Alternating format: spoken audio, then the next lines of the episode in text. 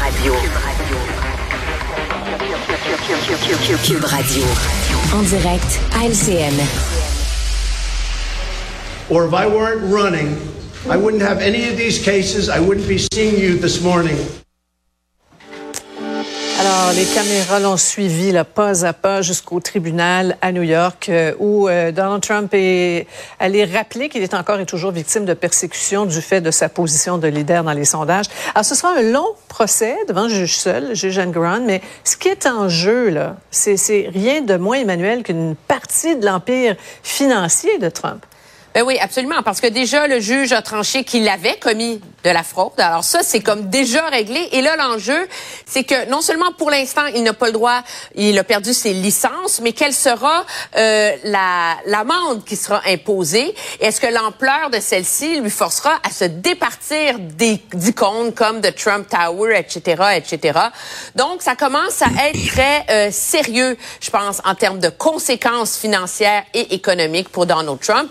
Et en même temps, c'est pas surprenant, c'est le cas parfait pour que lui se dise victime de persécution, justement parce qu'aux États-Unis, dans les dernières années, les tribunaux ont beaucoup moins poursuivi ce qu'on appelle les criminels à cravate que dans le passé. Alors lui, il sort du lot puis il dit voyez, je suis victime. Et, ça frappe Trump là où ça, fait, ça lui fait mal, le portefeuille carrément. Puis la, symbolique, Emmanuel le disait, imaginez Trump perdre euh, la tour euh, qui porte son nom éponyme euh, dans Manhattan. Mais ce dont il est question ici et ça découle des révélations qu'avait fait son ancien avocat qui a retourné sa veste, Michael Cohen.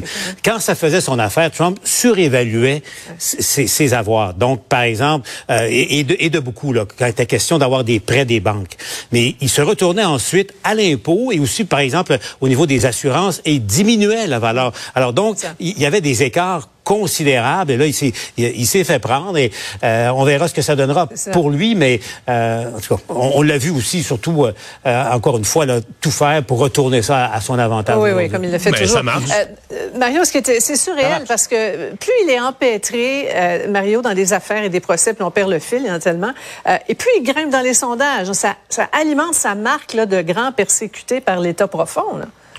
Ouais, mais c'est-à-dire que il a gagné ce pari-là. Donc ce matin, il s'est présenté dans le, hall. On a vu les images. Là, il représente dans le hall du palais de justice. Il a refait son son espèce de discours qui était à la fois une défense sur les accusations, mais surtout un discours politique, comme quoi c'est parce qu'il est candidat qu'il y a une chasse aux sorcières, puis que tout est corrompu, parce que son discours est, grave. S'il devait reprendre la présidence, lui, il dit tout, tout, tout est corrompu. la justice, tout est contre lui, tous les procès.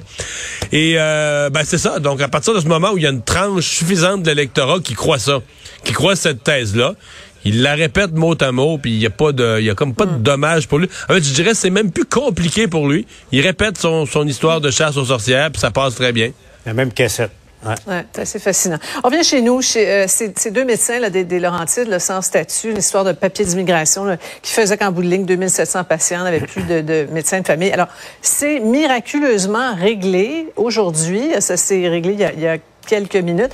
Ça va vite quand les médias s'en mêlent, Emmanuel. Euh, ben oui, c'est toujours euh, la même chose parce que c'est un gouvernement qui, a quand même la, lucidité de voir les aberrations de son propre système. Là, il faut au moins reconnaître ça à la machine bureaucratique de ce ministère-là. Le gros problème, moi, que je vois en ce moment, une fois qu'on a dit que c'est un, ministère trop bureaucratique, c'est que c'est un ministère où on a identifié les problèmes, on a une feuille de route pour les régler, mais ça implique d'énormes réformes, des réformes philosophiques sur comment on gère le risque par rapport à gérer une clientèle. Donc, c'est complètement inverser la façon de faire de ce de ce ministère-là. Mais en même temps, on force à faire ces réformes-là en même, même temps qu'on est obligé de gérer un nombre de demandes inégalées et d'accueillir des sommets de demandeurs. Alors, à un moment donné, moi, je pense que la question va devoir se poser, est-ce qu'on demande l'impossible au ministère de l'Immigration à mettre en place des changements structurels importants tout en gérant euh, une demande complètement inégalée dans l'histoire. Puis c'est ça qui fait qu'en bout de ligne, je pense, il y a des cas comme ceux de ces médecins-là qui tombent entre les craques. Mais en même temps, Emmanuel, le seul fait de demander à deux ressortissants français de subir un test de connaissance de la langue française, ça dépasse l'entendement. Mm-hmm. Deuxièmement, euh, oui, ce ministère-là a beaucoup de choses à régler, mais sa mission fondamentale, c'est de pourvoir la société en, en, travailleurs et travailleuses de l'étranger qui viennent donner un coup de pouce à notre société, à sa face même. Puis prima facie, comme on dit en latin, euh, deux médecins qui travaillent dans une région qui manque cruellement de médecins. Leur demande aurait dû être acceptée automatiquement. Ce ministère avait été branché sur sa société et sur sa clientèle. Ouais, la main gauche qui parle pas la main droite, hein, Mario, d'une certaine manière. Hein? Ouais, ouais, c'est certain. Mais je suis assez d'accord avec Emmanuel. Ce ministère-là, présentement, tu ne peux pas faire les changements opérationnels quand tu accueilles des nombres records, tu te prévois dans les prochaines années traiter des nombres de dossiers jamais hmm. vus. Les augmentations à l'immigration promis par euh, Justin Trudeau, on se demande comment ça va pouvoir bien se passer dans le contexte présent. Oui, bien des questions à se poser. De bonnes soirées, euh, messieurs, dames. Absolument. vous regarde à la maison. À demain. Merci. Au Ah voilà, c'est ce qui euh, complète notre émission d'aujourd'hui. Merci d'avoir été des nôtres. À demain.